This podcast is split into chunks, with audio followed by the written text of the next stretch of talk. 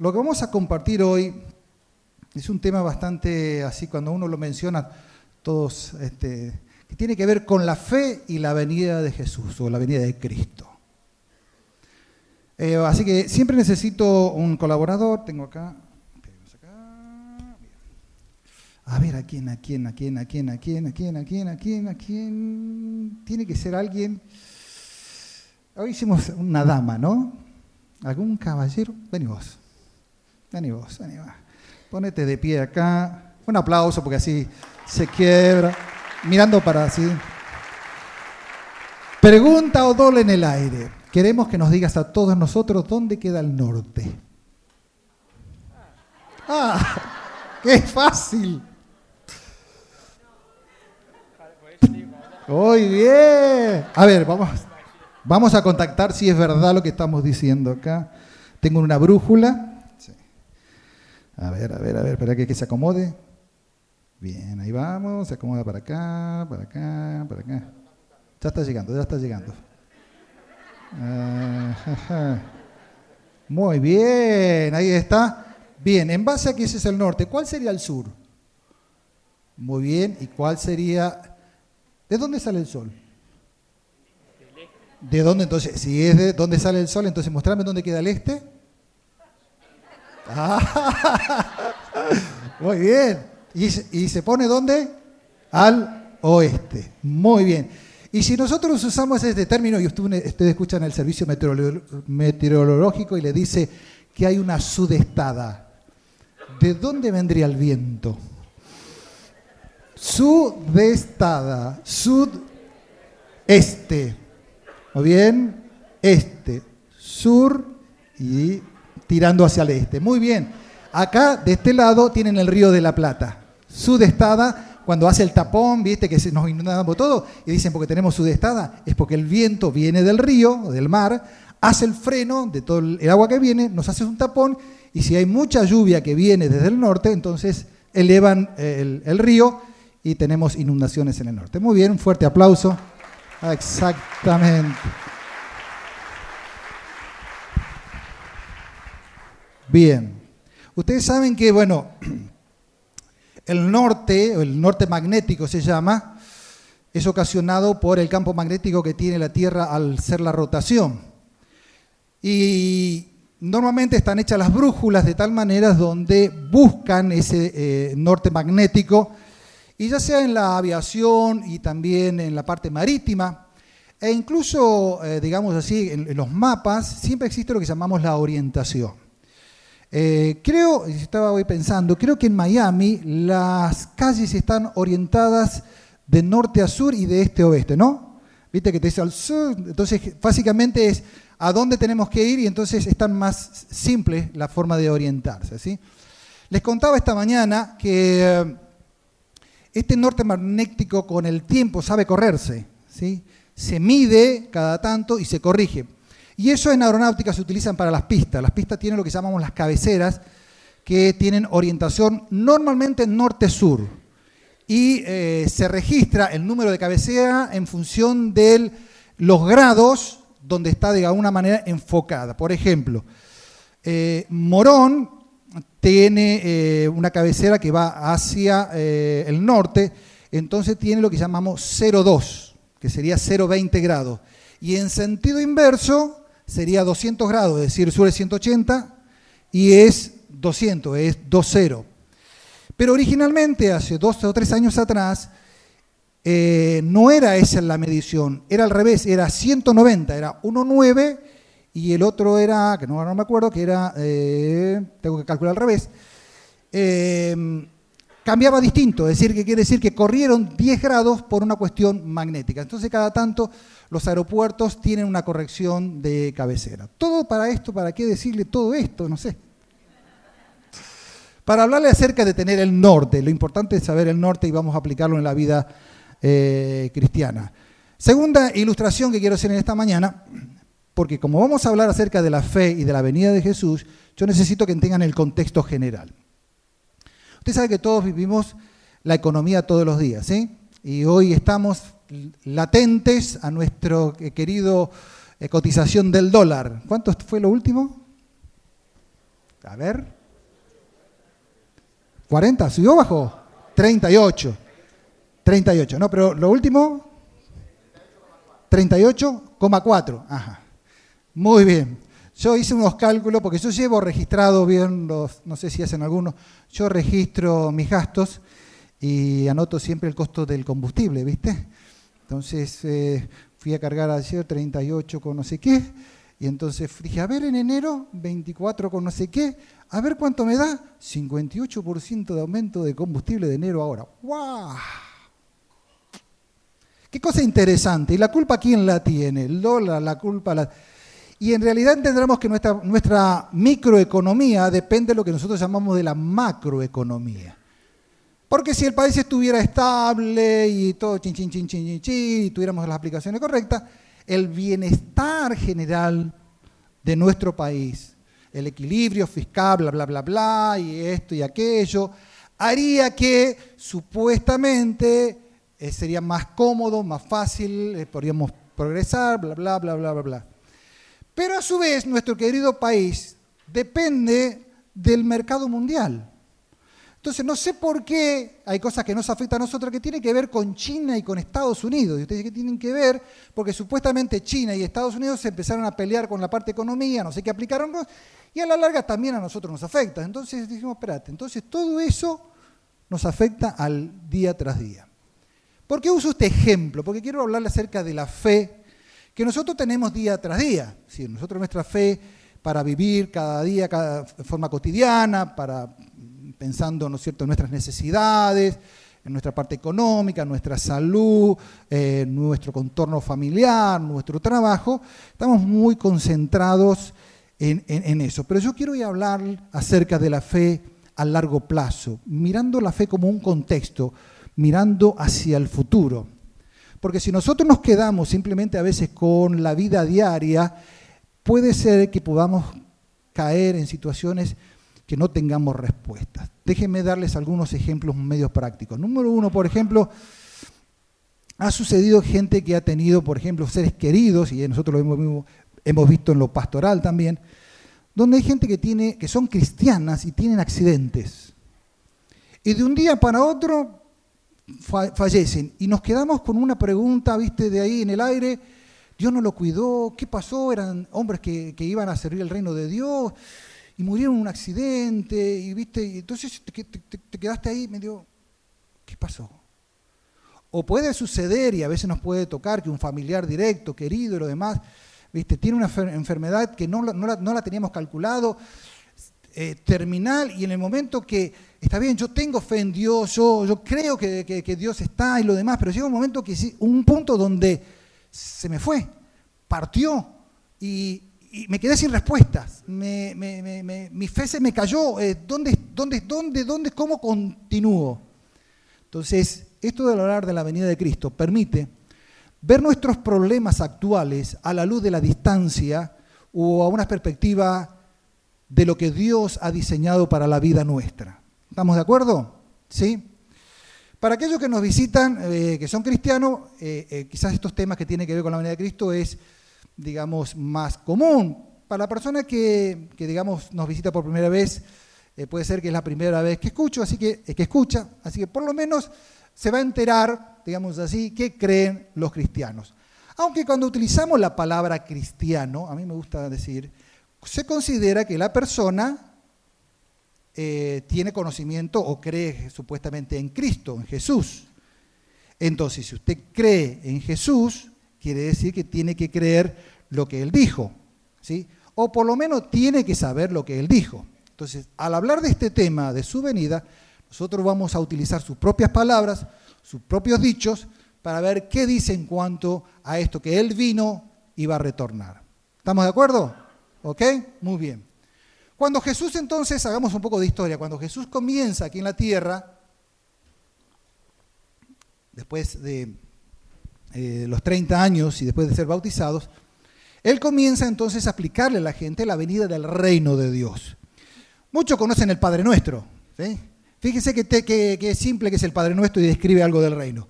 Padre nuestro que estás en los cielos, santificado sea tu nombre. Venga a nosotros tú reino y hágase tu voluntad aquí en la tierra como en el cielo. ¿Ven? Ahí se describió en el Padre Nuestro la venida del reino.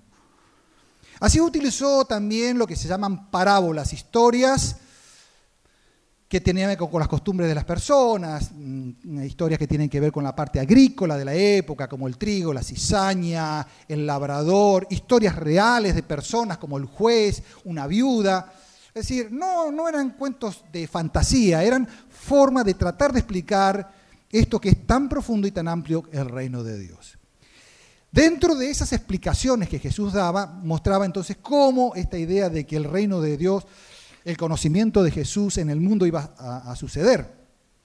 Él dijo que esto iba a ser como una semilla que iba a ser sembrado por todo el mundo. Y más allá de todas las cuestiones, si usted agarra las estadísticas mundiales, el 33% de la población mundial es cristiana. Y un 20, ahora no me acuerdo, un 20 y pico, un gran porcentaje también son del Islam y después viene el hinduismo con el budismo. Pero en líneas generales el ser humano en general es cristiano. ¿sí? Entonces, Jesús describió eso y describió también el hecho de su venida. Entonces, las primeras palabras, algunas de las parábolas dice, por ejemplo, mostró el ejemplo de la costumbre judía de casarse. Es distinto como ahora. Eh, acá ahora, bueno, acá tenemos algo parecido, pronto vamos a tener con, ¿cómo se llama esto? Cuando vienen varios, tiene un nombre. No, no, no, no, no. No, eso no. No demos la idea. No demos la idea. No, espere, espere, tengo. ¿Cómo hacen en Estados Unidos? ¿Viste que tienen tres? No, no, no. Cuando, ¿viste cuando? No, no, se me por la. Ya, ya, ya, me voy, me voy, me voy. No, no. Nunca vieron un casamiento americano donde damas de honor. Eso, damas de honor. Gracias, gracias. Damas de honor. Para que vea que esto está en la Biblia, ya las damas de honor. Eran cinco vírgenes que venían y otras cinco que esperaban. ¿Ven? No nada nuevo acá bajo el cielo. bueno, en esa descripción que Jesús hace, entonces toma ese ejemplo y dice, bueno, así como este ejemplo, que estemos velando eh, y orando, sabiendo entonces de su retorno. Dice, termina así, velad pues, porque no sabéis el día y la hora en que el Hijo del Hombre ha de venir. Podemos seguir como los talentos también, los, eh, que hay un, siervo, un, dueño que entrega talentos a sus siervos, a uno le da uno, otro le da dos, otro le da cinco, y después vuelve, retorna y le pide cuenta. ¿no? El final termina que esta idea después tiene que ver con su retorno. Así que nosotros podríamos estar, por decir así, viajando por muchas más parábolas, pero no a modo de ejemplo sirven dos. Ya está entonces Jesús eh, terminando su ministerio, tres años aproximadamente, llegando ya al momento de su final, que es ir a la cruz. Y en los últimos meses Jesús se toma el trabajo de empezar a, explicarles a sus discípulos y seguidores que él tenía que padecer, que tenía que morir, tenía que morir en una cruz, que iba a ser llevado y entregado por las autoridades, los iban a juzgar, y que iba a morir. Pero en el fondo también le iba a decir que no solamente iba a morir, sino que también iba a resucitar. Yo no sé si los discípulos estaban muy claros en ese tema, pero el tema de saber de que su maestro, su Señor, iba a desaparecer en esa, empezó a traerle dudas a su corazón. Empezó a traer, eh, eso es, ¿a dónde va? Le preguntaron, ¿a dónde vas? Le preguntaron. Y Jesús le dijo, bueno, usted no sabe dónde yo voy. Y ahí Felipe dice, bueno, pero eh, muéstranos el camino. Y ahí Jesús dijo, bueno, yo soy el camino, la verdad y la vida. Entonces, en esa expectativa, Jesús les va a dar esta primera palabra que me gustaría, que creo que lo tenemos, lo podemos poner, que está en el Juan eh, capítulo 14, 1 al 3. Estas palabras y son palabras de Jesús y a mí me encantan porque ahí te crean a vos esperanza. Ahí ya te da una idea de que esto no se termina en este mundo. No es que desaparecemos, morimos y ya no existimos más. Jesús le dijo, no se turbe vuestro corazón, creéis en Dios, creed también en mí. ¿Seguimos? En la casa de mi Padre muchas moradas hay, es decir, hay muchos lugares. Si no fuera así, yo les hubiera dicho, voy pues a preparar lugar para vosotros. ¿Sí? Y si me fuere y os prepararé el lugar, vendré otra vez, los tomaré a mí mismo, para que donde yo estoy, vosotros también estéis. Es decir, que ahí nos empieza a mostrar un norte, un norte de la vida, que no todo termina aquí. ¿sí? Después vamos a hablar un poquito de esto, qué nos pasa mientras tanto. Es tanto el corazón de Jesús que ama a las personas que creen en Él, que ha decidido entonces en un tiempo determinado volver y venir a buscarnos. Seguimos un poquito más la historia, entonces Jesús tiene una de las oraciones más lindas y profundas que está en Juan 17. Esa oración se la llama sacerdotal y él empieza a hablar con el Padre y, le cuenta y dice, bueno, el tiempo ha llegado, lo que tú me diste, yo los tengo, los he guardado, van a estar en este mundo, pero no son de este mundo, cuídalos eh, de, de todo mal. Y termina esa oración abriendo su corazón y me gustaría que también ustedes me acompañen con Juan 17, 24. Ahí está. Miren cómo él termina apasionado por la gente que lo ama. Padre, aquello que me has dado, quiero que donde yo estoy, también ellos estén conmigo, para que vean mi gloria que me has dado, porque me has amado desde antes de la fundación del mundo. Miren qué, qué palabras. Mira, Jesús te dice a vos, personalmente, mira, te dice a vos, personalmente te lo dice. Quiero que estés conmigo en mi gloria, quiero mostrarte lo glorioso que es el lugar donde yo estoy y lo que va a suceder. Él no es egoísta.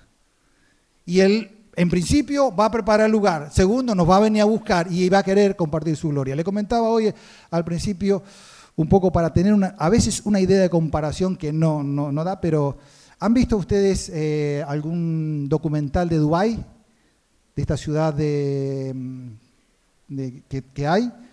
El lujo que tiene, Ahí se, hizo la película esta, la última, una de las películas de Rápido y Furioso, donde salta el auto.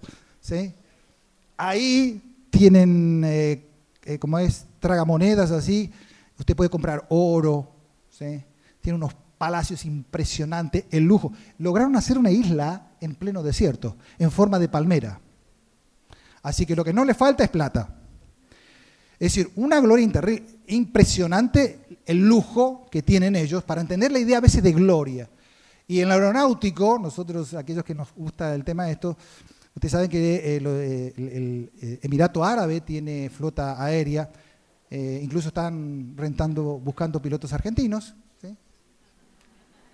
Así que muchachos, Enganchense. Tiene unos aviones de lujo espectaculares, esos 777, que uno entra adentro y no sabe qué tocar porque todo es de oro, todo es mármol, todo es... Y dice, pero adentro de esto hay todo eso, todo eso hay un lujo terrible. Y bueno, lo tienen ellos, ¿no? Uno de estos eh, jefes, no sé cómo son, se llaman? Jeques, jeques, ¿eh?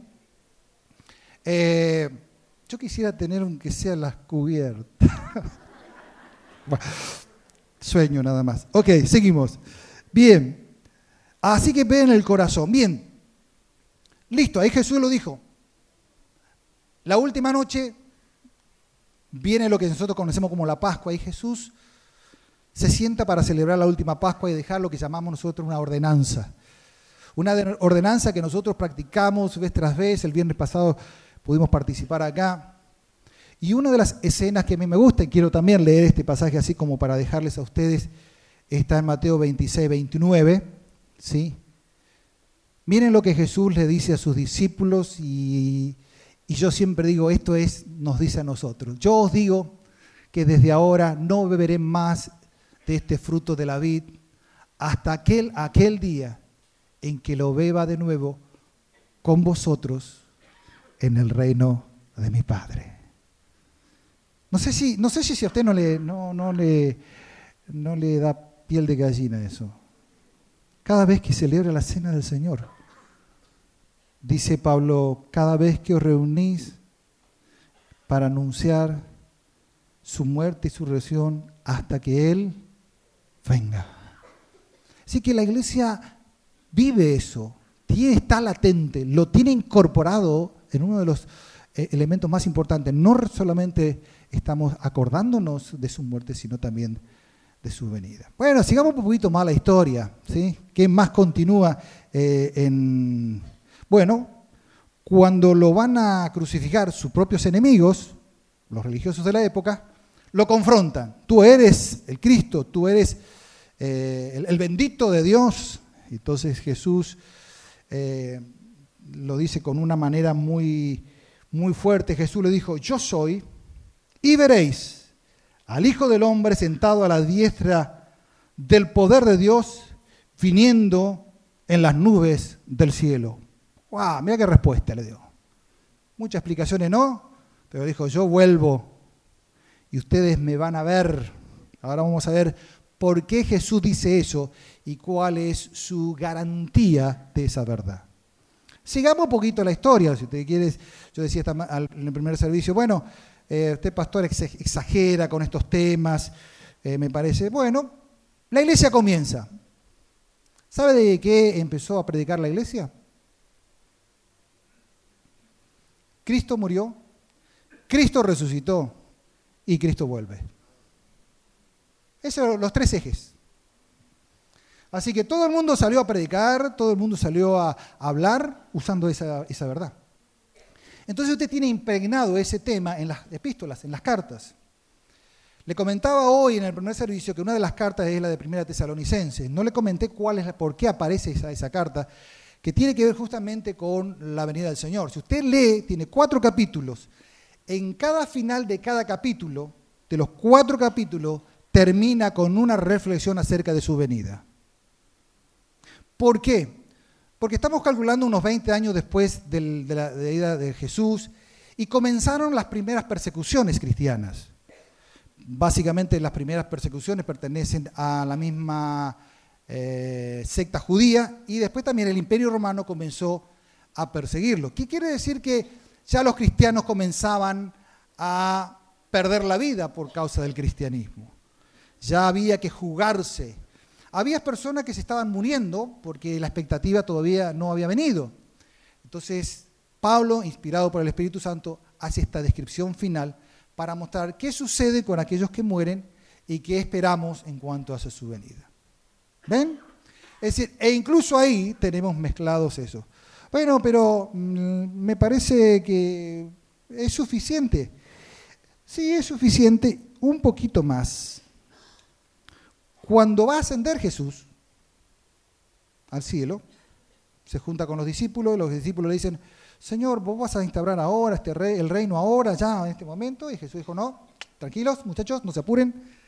El tiempo que va a suceder no es para ustedes. Esperen un cachito, va a suceder. Entonces cuando empieza a ser ascendido al cielo, aparecen dos varones vestidos de blanco, que son ángeles, y dicen literalmente así. Así como ustedes ven al Señor o al Hijo del Hombre ascender al cielo, así de la misma manera Él va a descender otra vez. Así que certificó al final que su vida era con su, retorno.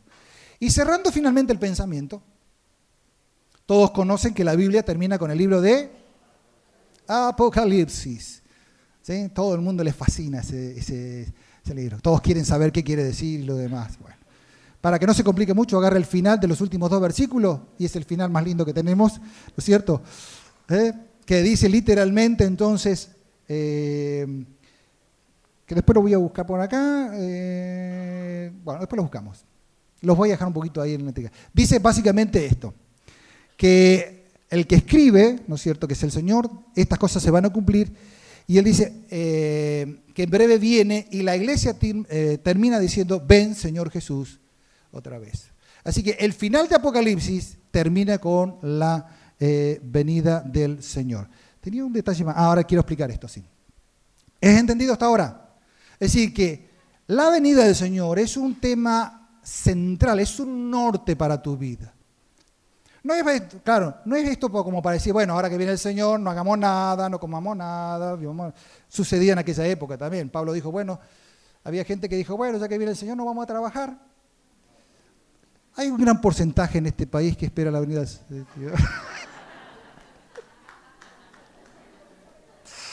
¿No?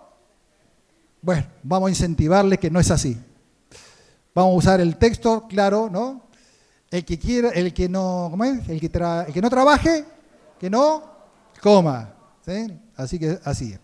Eso no quita eso. Por supuesto que Jesús dijo, y él lo declaró y él se negó a sí mismo, que ni el día ni la hora nadie sabe cuándo va a venir. Y es verdad. Pero él dijo que el Padre sí sabe. Entonces sí existe un día, sí existe una hora y sí existe un año. ¿Sí? No vamos a andar especulando cuándo, ni nada por el estilo. ¿sí? Ya tuvimos películas de la, del 2012, no sé, hicieron un montón de películas. Tenemos películas de catástrofe continuamente, ¿no? Que el mundo se destruye. Eh, lo único que quiero decir es que esta película del terremoto, que el agua y lo demás, no va a ser así y no hay así que va a haber inundación y que el mar va a subir, porque la Biblia es supermente clara. Dijo, la próxima vez no se destruye de esa manera. No le voy a explicar cómo, pero no va a ser por agua. ¿Sí? Así que mucha película, tranquilo, ¿eh? La realidad es esta. Entonces, para el cristianismo, ¿cuál es la expectativa del cristianismo? Déjeme ser medio general. ¿Cuál es la expectativa del cristianismo?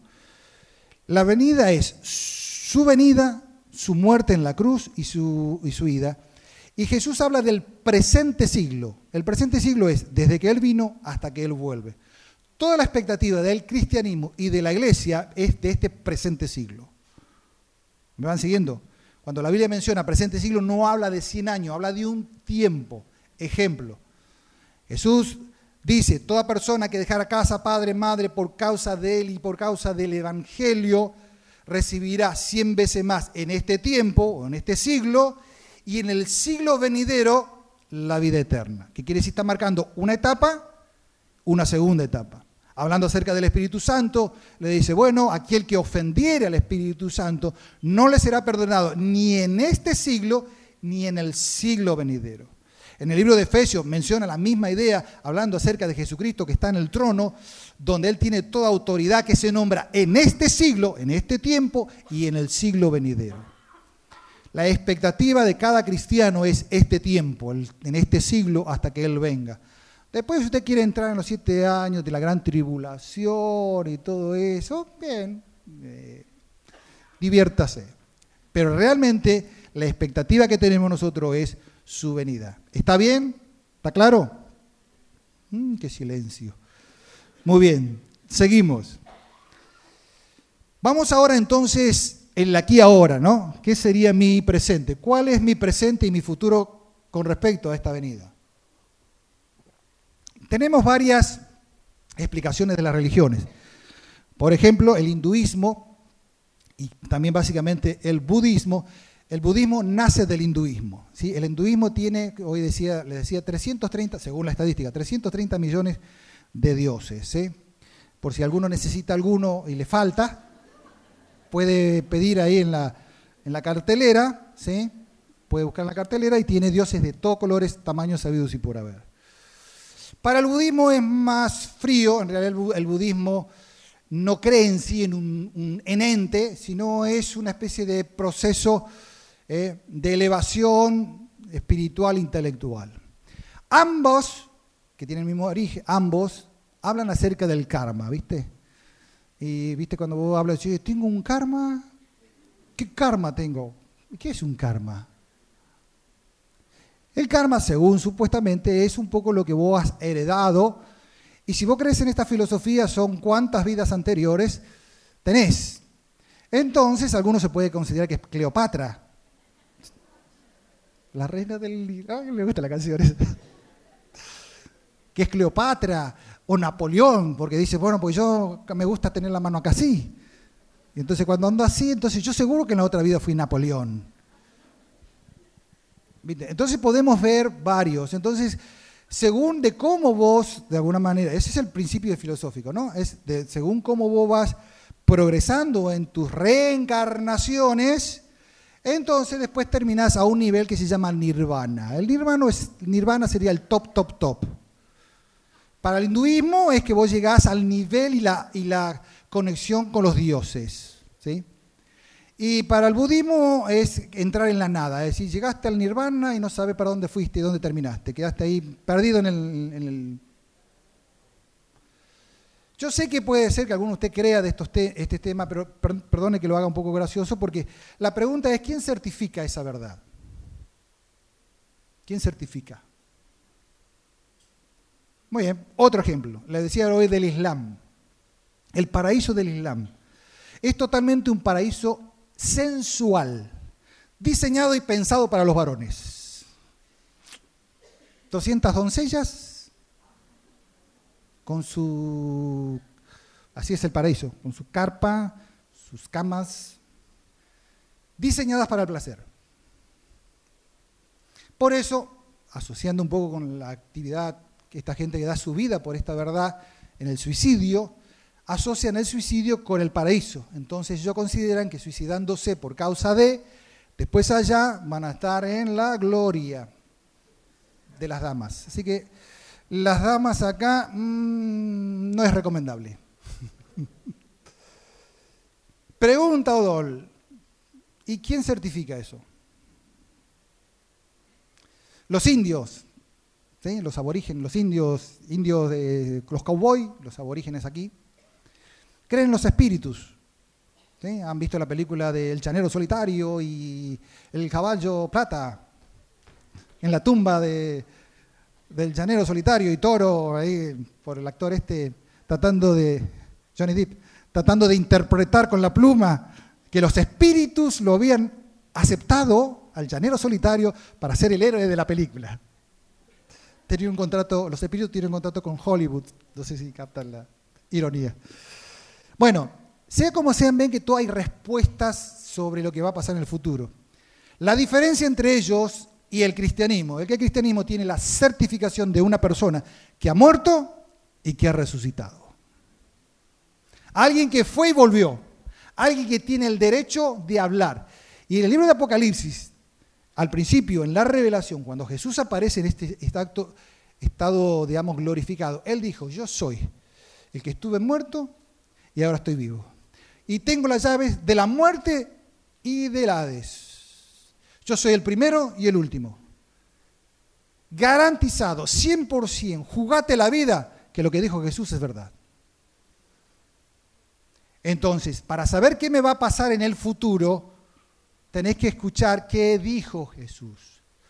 Yo no lo mencioné esta mañana, pero él empezó marcando dos pautas que él habló de la resurrección. Dijo que va a haber una primera resurrección y una segunda resurrección.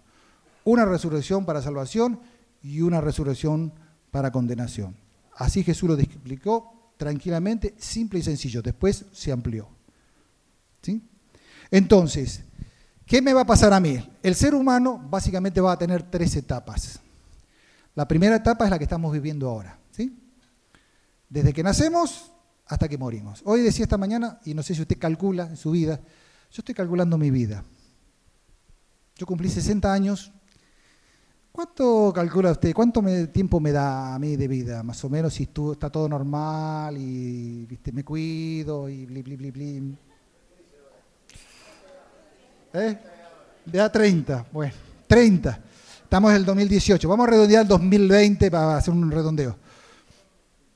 Eh, sería, vos me das 30. Son 90 años. Bueno, yo voy a achicar un poco la oferta. Voy a bajar a 80. En teoría, yo estaría en este planeta y por aquí dando vueltas hasta el 2040. Y si Dios me dio un poquito... ¿eh? Sí, sí, pero bueno, nunca, uh, no diga, uh, no vaya a ser que haga un despegue y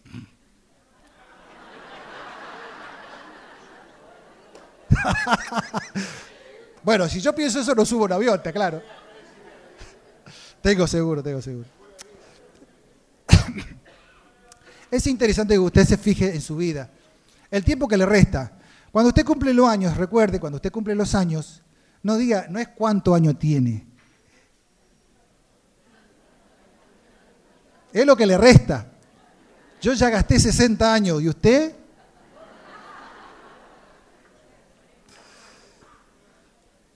usted es medio exagerado, me dice. ¿No es exagerado en la vida? ¿Nunca se mira usted al espejo? Yo sí. Yo digo, ¿ese soy yo? Y agarro la foto cuando era un joven príncipe.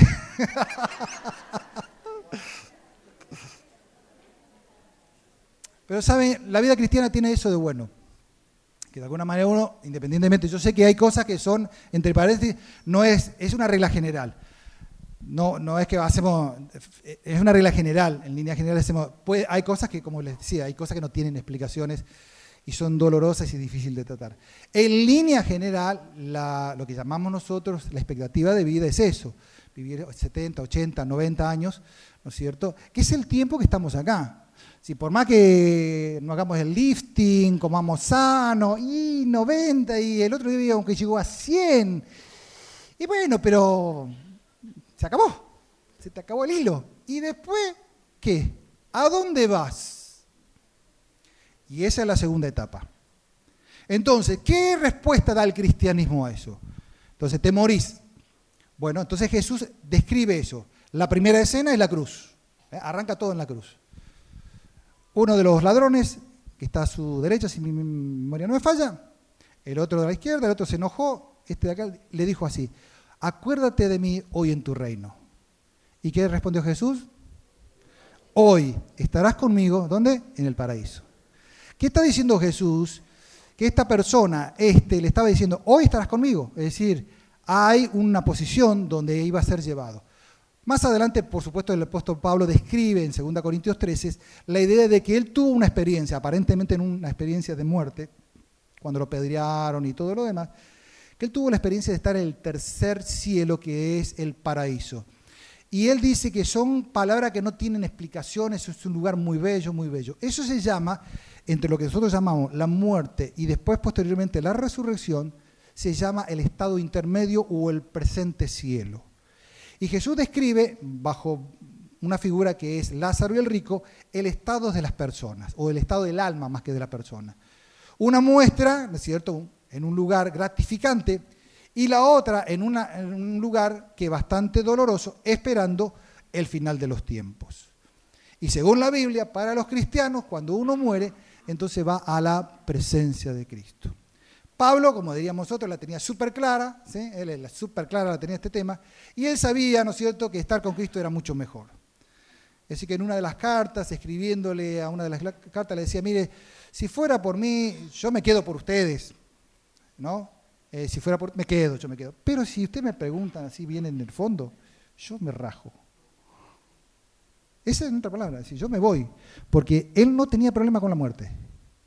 Y después vamos a ver un final de él que él no tenía problema con la muerte, porque él la tenía clara, ¿no es cierto?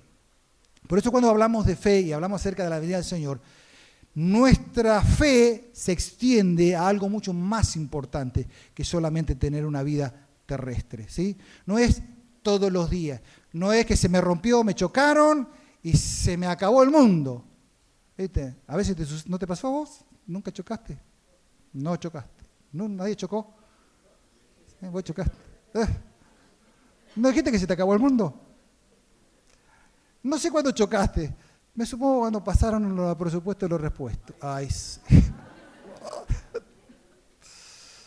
Bueno, no voy a hacer comentarios. Es lindo tener un importado, pero cuesta. Bueno, volvamos a, la línea de, viaje. Entonces, este estado intermedio que tenemos nosotros es eso. Si una persona eh, muere, va a la presencia de Cristo y lo otro a la espera. Porque Jesús marcó claramente que va a haber también una resurrección. Y la tercera etapa que todo ser humano va a tener, sean buenos o sean malos, te tengo que aclarar acá, van a resucitar. Por eso esto de la reencarnación y todo lo demás es muy lindo, es muy poético, es muy folclórico. Pero realmente lo que va a suceder, van a resucitar los buenos y los van a resucitar los no buenos. Y el que lo garantiza es Jesús porque Él resucitó. Y Él dijo que va a volver y va a suceder eso. Entonces la historia de la humanidad no gira en los sistemas y todo lo que ustedes ven acá, no gira, gira en el reloj de Dios. Dios tiene un reloj, tiene un tiempo, tiene sus dispensaciones, sus propósitos y sus objetivos. Su objetivo final es que al final del tiempo, cuando venga después el Señor, va a establecer un nuevo reino sobre esta humanidad. Y la resurrección es el medio por el cual las personas cristianas que han querido en Él van a reiniciar o continuar lo que llamamos la vida eterna. La vida eterna tiene una razón de ser, no es para tener angelitos. El otro día escuché a un periodista hablando de otro periodista que era dibujante, que este dibujante dibujaba a las personas en el cielo con las alitas, ¿viste? Entonces decía este periodista en, el programa de, televisión, hablando de este periodista, de cómo él dibujaba a las personas que había partido con las alitas y que se acuerda de su papá que también tenía las alitas. Yo, mira, mira qué concepto que tiene acerca de lo que es el cielo. El cielo lo tiene pensado con las alitas. Y las alitas están muy folclóricos, muy lindo, pero la realidad no es así. El cielo real, cuando Jesús venga y al final de los tiempos, esta tierra que usted ve va a ser eh, destruida o reinventada, al término después lo, lo, podemos ver, la realidad es que va a haber un cielo nuevo y una nueva tierra. Y cuando venga el Señor a establecer ese reino, va a ser aquellas personas que han creído, y eso incluye a nosotros que somos la iglesia. Y la eternidad que viene, que viene, y el reino que viene de Dios es para siempre para siempre. No es un, así como vos estás sentado hoy acá, así como vos que te tocas ahora sí, eso va a suceder cuando venga el Señor, seas transformado o resucitado y entres en una nueva dimensión. Cuando vas a estar ahí vas a decir, no lo puedo creer, es verdad, es verdad, es verdad, es así es. Y eso va a suceder. Corporalmente, por supuesto, sí. Hoy estamos discutiendo, hablando un poco de si vamos a ser jóvenes o no, ¿no? ¿Qué edad vamos a tener? Bueno, qué sé yo. Le explicamos, usted sabe por qué uno es viejo, ¿no? ¿Sabe por qué es viejo? ¿No? Nos estamos gastando en decir, a ver, el viejo chiste que es la culpa la tiene la gravedad, ¿se acuerdan eso? ¿Puedo contarle una infidencia? Infidencia, ¿está bien digo bien? A ver, no. no sé si dije bien la palabra, pero bueno, ¿Usted se mira al espejo? Yo me miro al espejo el otro día y digo, che, qué cara de triste que tenés.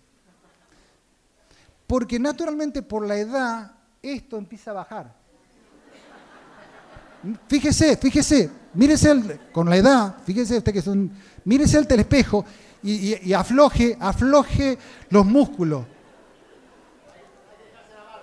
Claro, la barba se simula. Afloje, afloje. Y usted se va a dar cuenta que dice, pero ¿por qué? Mm, por la gravedad.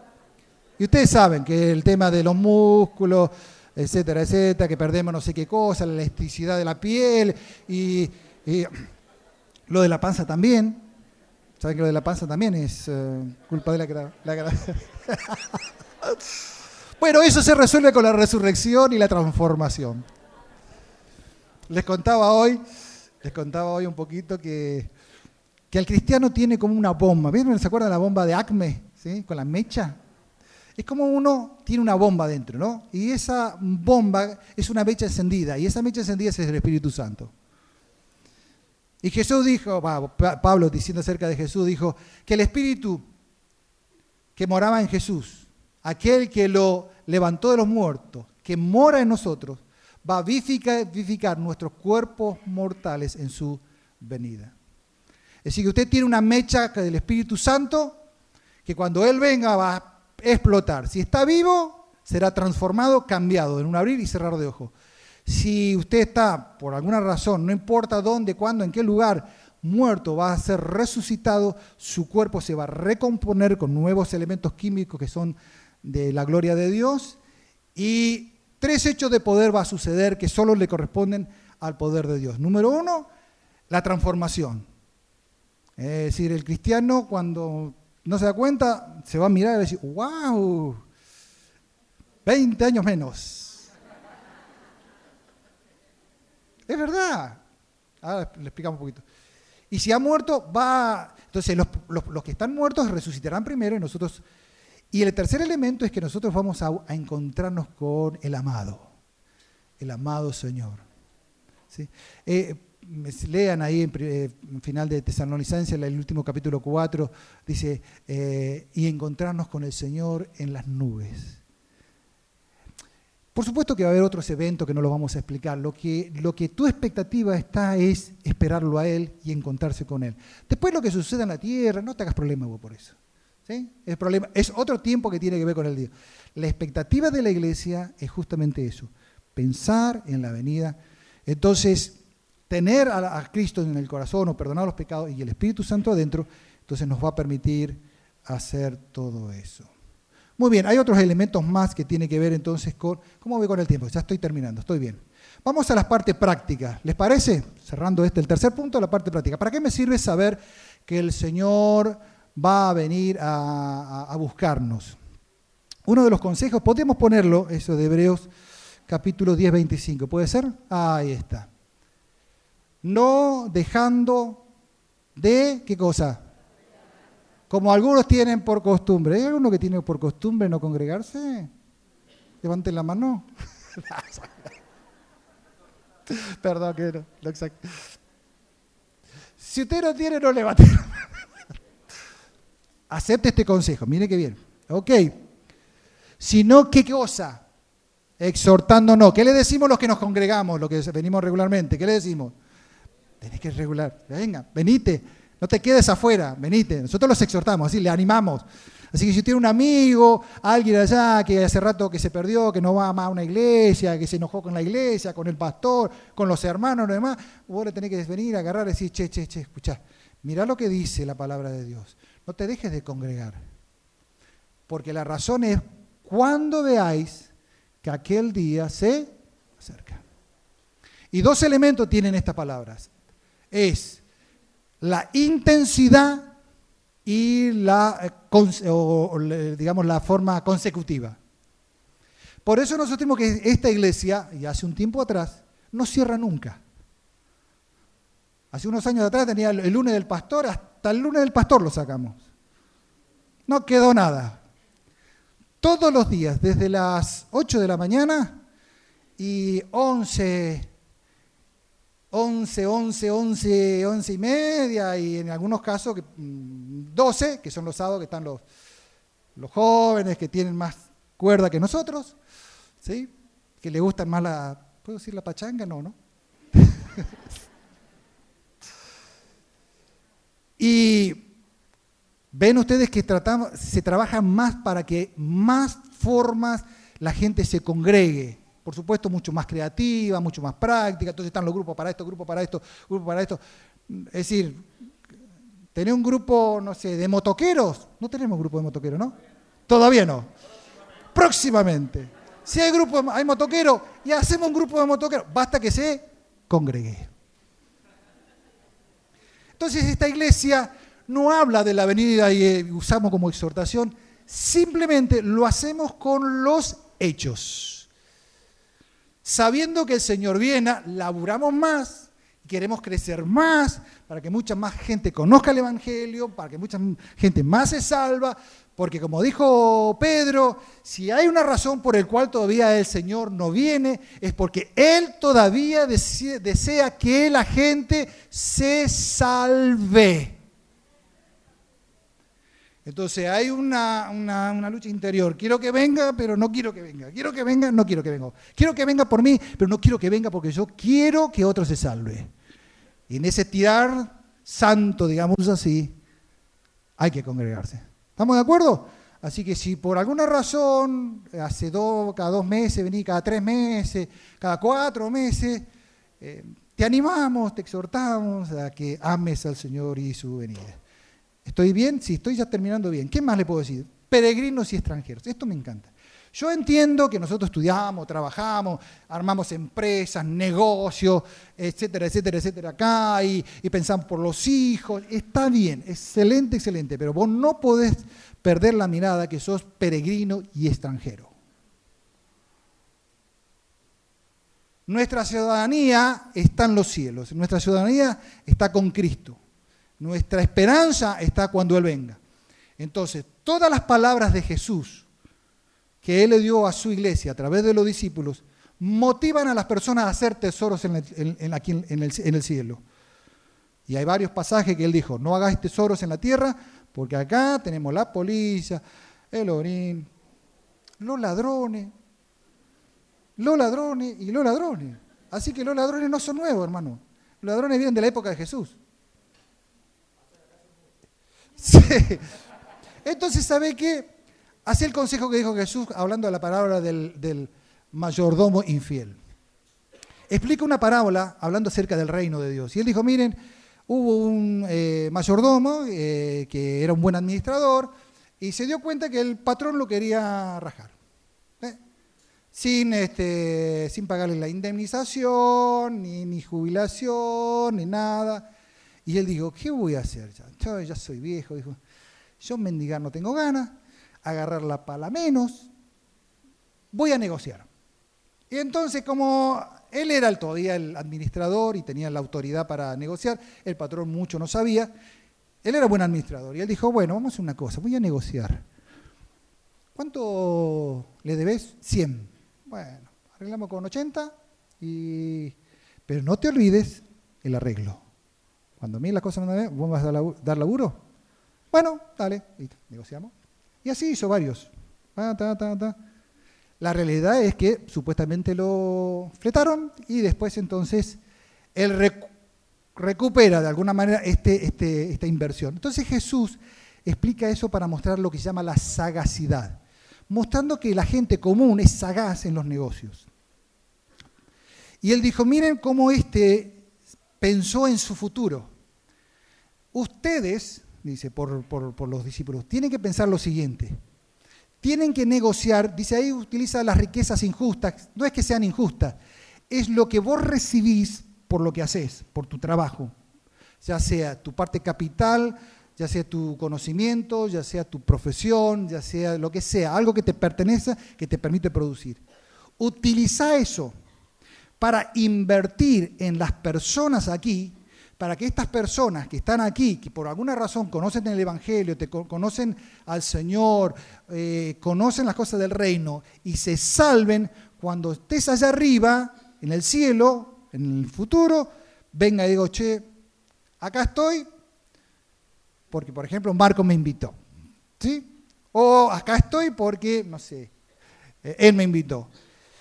O hay alguien que me habló, hay alguien que invirtió, Todas las personas que de alguna manera colaboran aquí es justamente para eso, para invertir en el reino de Dios y para que las personas conozcan a Cristo. Nosotros quisiéramos, Pastor Leo, cuando lleguemos allá, muchas gentes se acerquen y digan, gracias pastores por la inversión que hicieron, porque por alguna razón estamos acá porque ustedes hicieron algo, no sé, que se algún evento, etcétera, etcétera. Lindo, ¿no? Yo creo que va a suceder eso. Muchas personas individualmente o generalmente, van a estar agradecidas. Y si estamos acá es porque alguien nos habló, hay alguien que invirtió. Hace tesoros en el cielo. Lo de acá, el día que vos eh, moriste, ¿viste? Los herederos, ¿viste que tenés herederos por acá? Sí, papá lo queríamos mucho, mamá también lo quería mucho, pero me nos dejaron la casa, ¿viste? Bueno, Termino. Vámonos músicos para acá. Quiero terminar con esta última parte. El corazón de Pablo. Pablo, sabiendo ya su partida, sabiendo su final, usando la famosa frase, he peleado la buena batalla, he guardado la fe. Lo que me queda entonces es lo siguiente, yo quisiera que en esta mañana te pueda servir a vos. Dice, por lo demás me está guardada la corona de justicia, la cual me dará el Señor juez y justo en aquel día, no solo a mí, sino también a todos los que aman su venida. Quiero preguntarte y hacer un repaso Quizás tu vida no es la mejor. Y como cristiano, te han pasado cosas muy, muy fuertes, muy difíciles de explicar. Quizás te duele, es una herida difícil. Y a veces cuando los que tenemos buena intención de animar a las personas, parecía que a veces cuando nosotros los animamos todavía le duelen más, ¿viste? Como que vos le das palabra y... No, porque está pasando, estás pasando eso, esa situación. Necesitas tener un norte. Y ese norte se llama Jesús. Necesitas tener a alguien que este amor sea superior a lo que te rodea. Por eso Jesús abrió su corazón a sus discípulos y a su iglesia. Que Él está más apasionado de venir a buscarnos a nosotros que nosotros de irnos.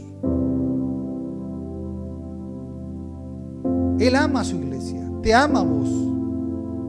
Y la Biblia dice que no ama con amor eterno y por eso entregó su vida y eso lo demostró en la cruz.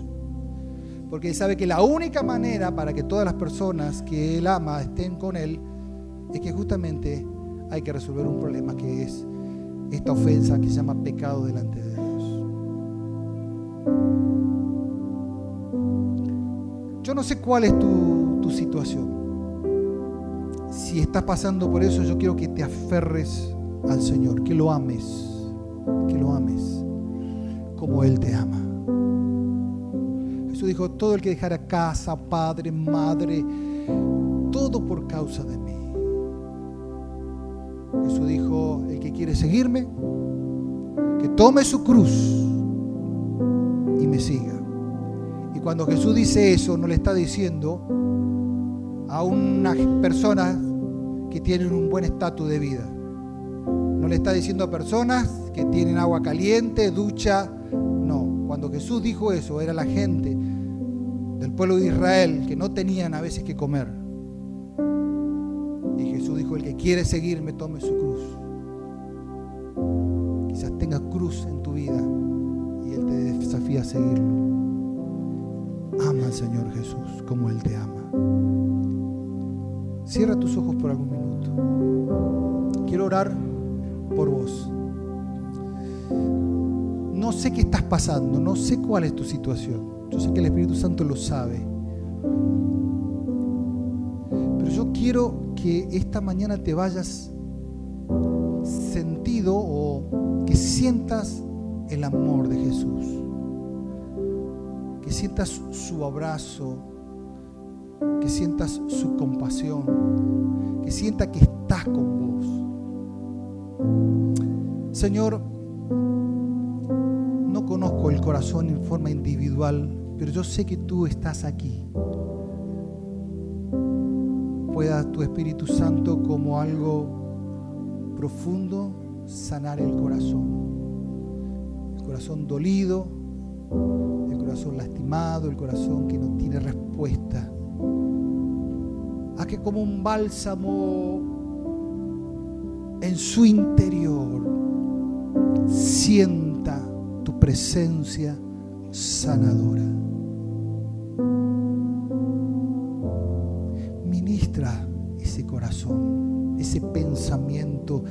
Ese dolor, esa carga, esa preocupación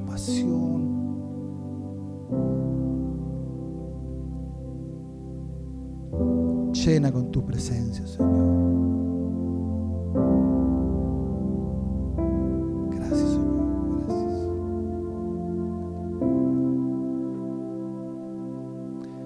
Si por alguna razón es tu primera vez escuchaste por primera vez este mensaje de Jesús, yo te quiero desafiar en esta mañana que no te vayas de este lugar sin haber creído en Él. Quiero desafiarte que Él sea el centro de tu corazón, de tu vida.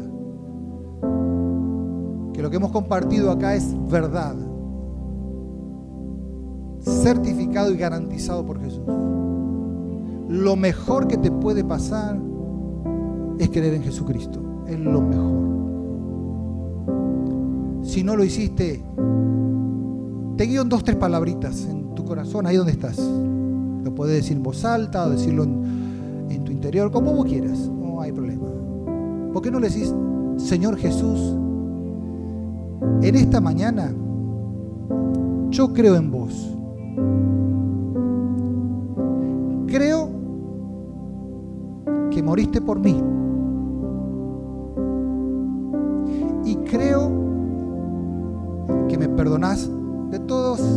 Errores.